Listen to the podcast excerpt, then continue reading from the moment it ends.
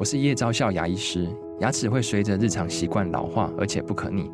当珐琅质受损，牙齿结构会出现破裂，还有细微的小孔，导致我们牙齿变得又脆弱又敏感。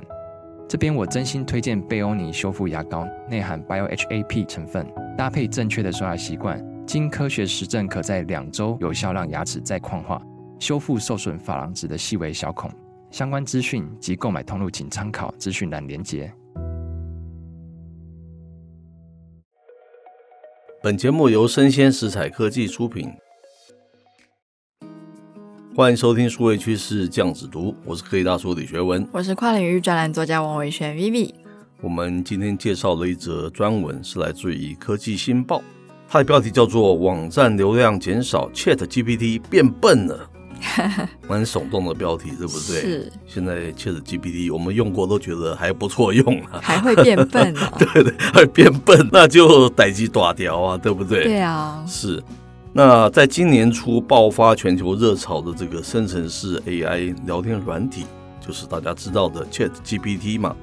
近期啊，许多研究发现哦，由于这个网站的流量下降，因此啊，有越来越多的用户表示 AI 变笨了。是随着 ChatGPT 引起热潮，并且带动了 AI 产业股市的飙涨。是许多的用户跟企业也仔细验证这款生成式 AI 聊天软体的发展状况哦。嗯，那在 OpenAI 跟 Morgan Stanley 的研究文章里面，他都发现了 ChatGPT 表现分数下降的情况哦。那在 OpenAI 的论坛中呢，有用户啊，他在五月份的贴文指出哦。透过现有版本的 GPT-4 进行简单的计算题验证，准确度呢，从三月份的满分到六月份却下降到了五十分左右。可见这个事实上不只是做人辛苦，做这个机器做 AI 也辛苦，随时有人要帮你打分数。是啊，好辛苦哦，对不对？嗯、那接着他说，此外使用普及度也未如想象中那么广泛哈。Morgan Stanley 在四月份透过这个两千名受访者的问卷结果显示，哦，仅有百分之十九的受访者曾经使用过，啊，那其中只有百分之四表示会仰赖 ChatGPT 进行各种工作。是，那么网站分析工具 SimilarWeb 的数据也显示了，今年一月期间是 ChatGPT 成长率势头最猛的时候，没错，达到了一百三十一点六 percent。但是呢，到二月份就已经降到了百分之六十二点五，三月份是五十五点八，四月份是十二点六，哇，到了五月份只剩下百分之二点八五哦，嗯，它的成长幅度非常明显的下降了，预计六月份的成长率会出现负成长。哇，那虽然这个 ChatGPT 使用成长率下降与热潮降低有关嘛，哈，但是关于变笨啊等等准确率的下降问题。主要是各大企业和相关网站因为隐私的顾虑，不愿与这个 ChatGPT 分享资讯。这是我们昨天大概有讨论过这个 issue，对不对？嗯，它资料变少，它就不会那么聪明嘛，对不对？是。它并且哦，严禁员工将公司资料上传。因此哦，近期这个 Chat GPT Four 它的一个数据累积相当的缓慢哦，AI 成长的程度也因此停滞哈，降低这个使用者的体验。嗯，那便利跟隐私哦，是不是永远都是这个科技人文发展光谱的两端嘛？我们经常在谈这个 issue 嘛。是。那现在重要的是，我们如何检视自己对这个隐私的担忧是否过度，又或是不足呢？哈，它其实是有一些方法可以提供大家可以这个思考跟评估哦。我觉得还蛮有用的，对不对？没错。那第一个就是个人价值观哦，我觉得就建议大家可以反思自己的价值观跟重要的原则，是因为不同的人对于隐私的看法可能就会有点不一样嘛。是，因此呢，最重要的是确定自己的价值观跟隐私对你来说有多重要。嗯，问问自己哦，我对个人隐私的保护有多关注？我愿意为了享用科技的便利而放弃多少隐私？是。意思是说，你不要把自己当成是政府高官了。每个人当成是政府高官，好像这个隐私哈丝毫泄露不得，对不对？是这样子，你的 AI 就不好用了嘛。哦，第二个是这个敏感资讯的范围了。哦，评估你认为哪些资讯是敏感，而且不希望被他人知晓，这个是你的数位素养问题了。哦，自己要有这种 sense 嘛，对不对？对，这可以是个人的身份、财务的资讯、健康的记录、位置数据等等。嘿，很恭喜这些东西哦，我全部都不会放在网络上，不会放在 cloud 里面，不可能的哈。那思考自己对这些这个敏感资讯的保护程度是否足够，是否有必要限制对其啊散布或是分享。那第三个呢，就是技术跟服务的使用哦。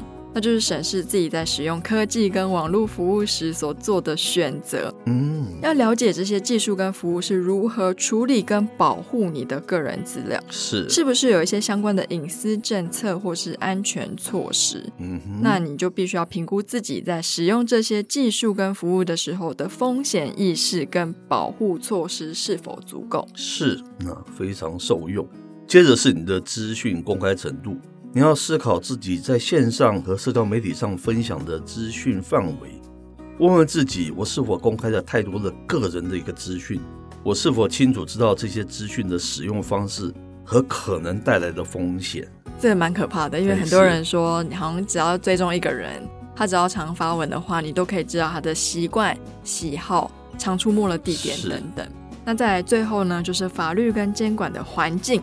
那就是要了解当地跟国际的隐私法律跟监管措施哦，这可以帮助你了解个人的隐私权的法律保护程度，并在做出判断时提供参考。是，可以到这边就有一个想法，就是我们经常谈的这个科技人文的问题，还有数位素养的这些问题，对不对？那就是看大家有没有特别关注、特别重视。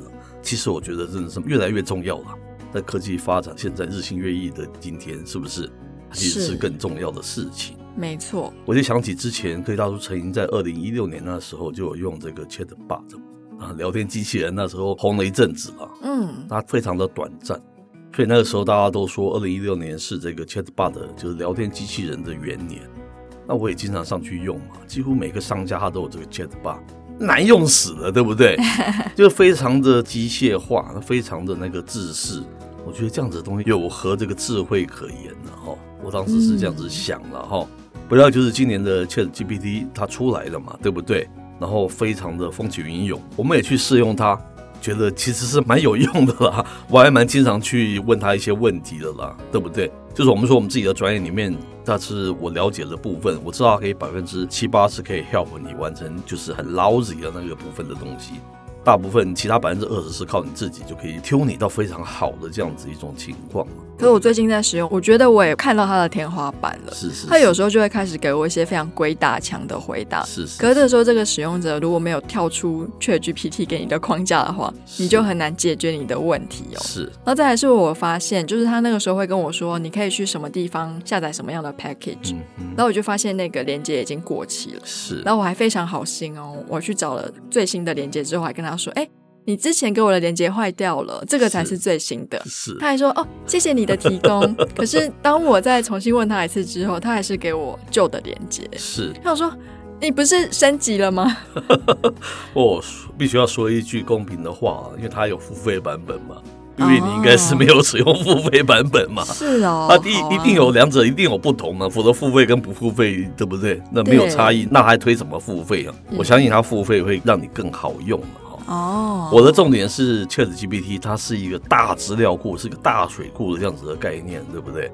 然后大家愿意放弃更多的隐私，才会让它变成是你真的用得到，不像那个 Chatbot 这样子，它虽然在那边，大概你用不到嘛，它对你不好用嘛，那等于说你还宁愿不要有它，对不对？浪费彼此的那个时间。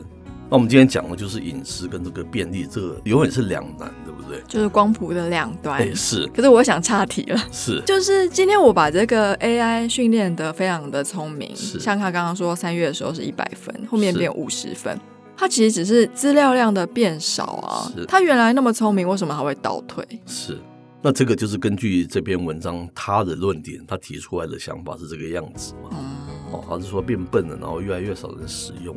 那我们的观点就是说，你要有这种数位素养，自己去保护你自己的隐私，或者开放自己的隐私，对不对？嗯。那如果你不在乎这件事情的话，当然你就可以完全不要去理它，就是把你的隐私权管得非常的严。那如果你想要用它的便利性，你就要去把你的隐私去 public 出来。那隐私 public 出来，我们刚才教了大家方法，你有自我判断的那个方法，对不对？嗯不是把全身脱光给人家看呢。那你知道什么时候该穿什么样的衣服？我觉得是非常重要的一个观念。明白。对对是。好，那以上内容播到这边告一段落。我是 K 大叔李学文，我是跨领域专栏作家王维轩 Vivi，我们下回见喽，拜拜。